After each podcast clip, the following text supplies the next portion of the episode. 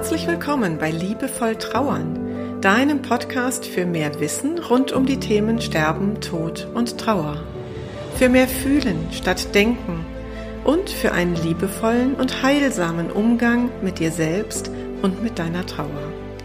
Ich bin Christine Kemkes und ich unterstütze dich sehr gerne darin, deine Trauer als einen wichtigen und wertvollen Teil deines Lebens zu akzeptieren und so auch deine Lebensfreude ganz neu zu entdecken. Also, auf geht's!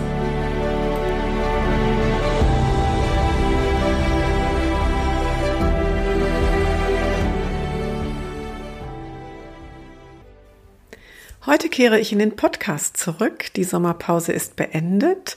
Hier war es also einige Wochen ähm, ruhig auf dem Kanal und ich hoffe, dass du die Zeit gut überbrücken konntest. Eigentlich wollte ich ja auch Anfang August schon wieder am Start sein, aber dann kamen diese wahnsinnig heißen Tage, die dazu führten, dass ich gar nicht richtig in der Lage war, klare Gedanken zu formulieren. Und außerdem sitze ich ja in den letzten Zügen für mein Buch und äh, das brauchte einfach nochmal meine Aufmerksamkeit, denn wir möchten ja am 23. Oktober 2020 veröffentlichen. In der heutigen Episode setze ich das Thema fort, mit dem ich vor der Sommerpause geendet habe. Da ging es ja in der Episode Nummer 34 um das Thema Familienbiografie. Und wenn du die noch nicht gehört hast, dann hör doch einfach mal rein. Und ich möchte dieses Thema heute um den Aspekt der Geschwistertrauer ergänzen und komme damit zurück auf eine Mail, die mir eine liebe Podcast-Hörerin geschrieben hat. Sie trauert um ihren Bruder. Sie ist eine erwachsene Frau und ähm, ja, hat mir ihre Erfahrungen geschildert und das möchte ich gerne aufgreifen. Geschwistertrauer gehört nämlich zu der zu der Trauer, die häufig übersehen wird. Also wenn ein Kind, insbesondere eben jüngere Kinder, Jugendliche versterben, dann liegt die Aufmerksamkeit ganz häufig beim Schmerz der Eltern, denn das ist ja diese umgekehrte Reihenfolge, wenn Kinder vor den Eltern gehen.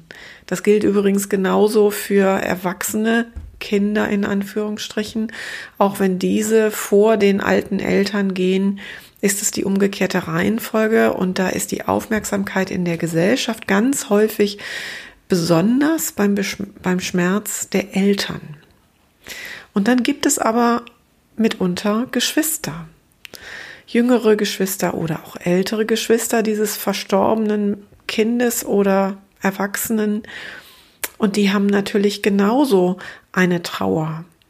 Und zwar eine wirklich ernstzunehmende Trauer, denn unsere Geschwister sind ja die Menschen, die wir neben unseren Eltern am längsten kennen und anders als zu unseren Eltern, in denen, zu denen es ja immer so ein Erziehungsverhältnis über viele Jahre zumindest gibt, ist das mit den Geschwistern eben anders. So ein geschwisterliches Verhältnis kann ja durchaus, es ist nicht immer der Fall, aber durchaus sehr vertraut sein, sehr partnerschaftlich. Dem Bruder oder der Schwester vertraut man schon mal Dinge an, die man sonst niemand anderem anvertraut. Und so wächst über die Jahre eine Beziehung, die sehr besonders ist. Und wenn dann dieser Mensch aus dem Leben gerissen wird oder eben nach einer längeren Krankheit verstirbt, wie auch immer dieser Weg ist, dann entsteht familienbiografisch ausgedrückt eine Leerstelle im Familiensystem. Das kannst du dir vorstellen wie in so einem Mobile wo auf einmal ein Platz leer bleibt. Und wenn du dieses Bild gedanklich mal fortführst, dann kommt das gesamte Mobile ins Wanken. Das heißt, die gesamte Familie strauchelt, wenn da jemand verstirbt und eben vor allen Dingen auch die Geschwister, nicht nur die Eltern, nur in Anführungsstrichen. Ne? Verstehe mich da bitte nicht falsch. Ich möchte die Trauer der Eltern nicht kleinreden damit, sondern ich möchte gerade die Aufmerksamkeit oder die Lupe auf diese besondere Trauer der Geschwister legen. Und dann geht jeder im Familiensystem, jedes Familienmitglied auf die Suche nach dem neuen Platz in diesem, in diesem System, in diesem Familienverbund. Und letztlich müssen sich alle bewegen, damit das Mobile wieder in Balance kommt. Es reicht nicht, wenn sich einer alleine bewegt. Und die Frage ist immer, was passiert denn mit den Aufgaben, die das verstorbene Geschwisterkind inne hatte. Also jeder von uns hat ja in der Familie so ähm, letztlich gewachsene und auch zugewiesene Rollen. Also der älteste Bruder hat vielleicht besondere Aufgaben, die älteste Schwester hat besondere Aufgaben und so sind die ähm, die Zuständigkeiten in Anführungsstriche gesetzt verteilt. Auch den jüngeren Geschwistern kommen äh, bestimmte ähm, Bereiche zu, die, um die sie sich immer gekümmert haben. Und wer übernimmt nun die Aufgaben? Das ist die Frage. Und das, der einfachste Weg wäre sicherlich, wenn sich einer findet, der vermeintlich einfachste Weg, der die Aufgaben übernimmt. Also da ist derjenige verstorben, der sich immer um die Eltern gekümmert hat, ähm, um die vielleicht älter werdenden Eltern. Und dann übernimmt das jemand. Das ist aber oft gar nicht so einfach möglich, weil natürlich jedes Familienmitglied auch in seiner ganz eigenen ähm, familiären Situation ist, gerade bei den Erwachsenen. Und ich möchte heute ein paar Dinge dir ins Bewusstsein holen, die dir, wenn du in einer solchen Situation bist oder wenn du vielleicht jemanden kennst, der in einer ähnlichen Situation ist, ähm, helfen könnten. Und ich glaube, das Erste, was dazu beiträgt, durch eine solche Trauer stabil durchzukommen, ist das Bewusstsein um genau dieses Mobile geschehen. Also darum, wo dein eigener Platz in der Familie ist. Und ich möchte da gerne mein eigenes Beispiel anführen, was ich immer wieder mal in Episoden erzählt habe. Ich bin ja die jüngste von vier Kindern. Und meine älteste Schwester ist im neunten Monat totgeboren worden. Und ich habe viele Jahre meines Lebens, also bis vor zwei Jahren oder drei Jahren gesagt, ich bin die jüngste von drei Kindern. Obwohl ich wusste, dass ich diese verstorbene älteste Schwester habe. Und erst seitdem mir klar ist, was das für mich bedeutete, dass dieser Platz der ältesten Schwester leer ist, dass ich nämlich immer wieder in die Rolle der ältesten Schwester gehe, weil ich halt auch ein Mädchen in der, in der Familie bin. Erst seitdem kann ich auch immer wieder ganz bewusst reflektieren, okay, was ich jetzt gerade tue, ist die Rolle der ältesten Schwester, in die muss ich gar nicht gehen. Ich darf auch zu meinen älteren Geschwistern sagen, passt mal auf, ich bin hier die Jüngste, das ist jetzt gerade nicht meine Aufgabe. Ja?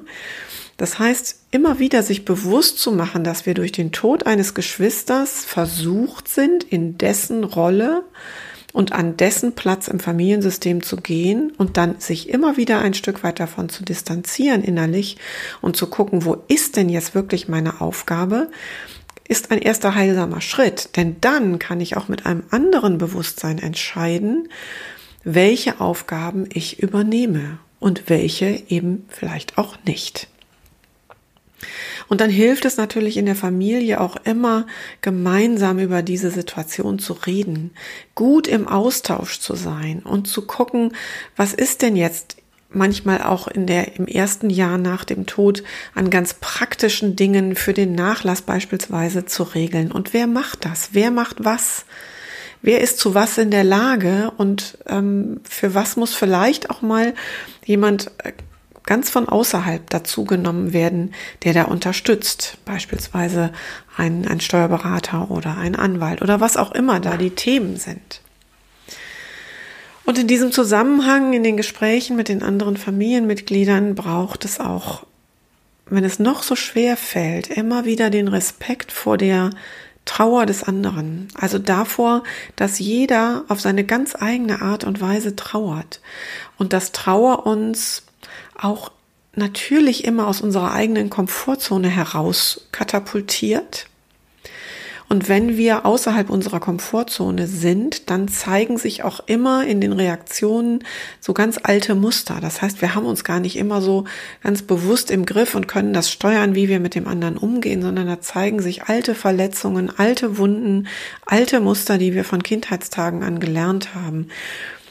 Und damit dennoch in diesem Schmerz wertschätzend umzugehen oder zumindestens für sich immer wieder mal so ein Stückchen zur Seite zu treten und zu sehen, okay, da ist der andere auch gerade in seinem, in ihrem ganz individuellen Schmerz. der sich vielleicht auch auf eine ganz andere Art und Weise äußert, als es mir selber vertraut ist, das hilft eben auch immer wieder, um die Situation zu beruhigen. Ja, und dann kann ich auch mich immer nur wiederholen, wenn du merkst, dass dir deine Trauer immer wieder auf die Füße fällt. Wenn du merkst, dass du mit diesem schwankenden Mobile nicht klarkommst, dass du auf der Suche nach deinem Platz bist. Manche Trauernden beschreiben das so, dass sie sich wie aus dem Leben gefallen fühlen. Und das ist gerade auch, wenn, wenn ein Geschwister verstirbt, ein Geschwisterkind oder eben der große Bruder, die kleine Schwester, die aber eben schon ähm, erwachsen war, ist es in besonderem Maße so, dass wir uns aus dem Leben gefallen fühlen. Ähm, dann trau dich, Hilfe anzunehmen oder dir ganz aktiv Hilfe zu holen, indem du beispielsweise diesen Podcast hörst. Das ist ja schon ein super Schritt und ich freue mich immer wieder, wenn ich zurückgemeldet bekomme, dass ich mit dem, was ich hier so erzähle, auch Menschen beruhigen kann, dass sie das Gefühl haben, irgendwie haben sie da so ihr Treppengeländer gefunden, an dem sie sich entlanghangeln können.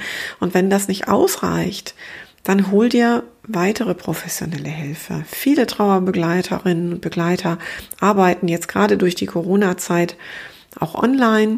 Ich persönlich mache das auch. Das heißt, wir können über jede Distanz hinweg miteinander reden und vielleicht magst du dann einfach mal zum Hörer greifen oder dich an den Computer setzen und mir eine Mail schreiben an podcast.christinekemkes.de und dann können wir schauen, wie wir gegebenenfalls gemeinsam miteinander arbeiten. Ich persönlich glaube und bin überzeugt, dass sich Hilfe zu holen nicht eine Schwäche ist, sondern wahrhaftig eine Stärke, denn du nimmst dich selber wichtig in dem Moment und du möchtest dich um dich kümmern und um dein Wohlergehen und das ist verdammt stark von dir, wenn du dir dazu Hilfe holst. Ich kann dich also nur ermutigen. Und manchmal hilft eben auch das Gespräch mit einer guten Freundin bei einem leckeren Glas Wein ähm, oder eben auch ein Besuch in einem schönen Hotel wo du mal die Seele baumeln lässt und dir mal wirklich Zeit auch für dich selber nimmst. Es muss gar nicht immer der Impuls von außen sein. Da darfst du auch auf deine eigenen Selbstheilungskräfte vertrauen. Ja, das war sie, die erste Folge nach der Sommerpause. Ich wünsche dir eine gute Zeit und freue mich, wenn du beim nächsten Mal wieder dabei bist. Wenn dir gefällt, was du hier hörst, freue ich mich über ein Feedback oder eine Rezension auf iTunes oder Apple Podcast heißt das ja heute. Ähm, denn das trägt dazu bei, dass der Podcast von noch mehr Leuten gefunden wird.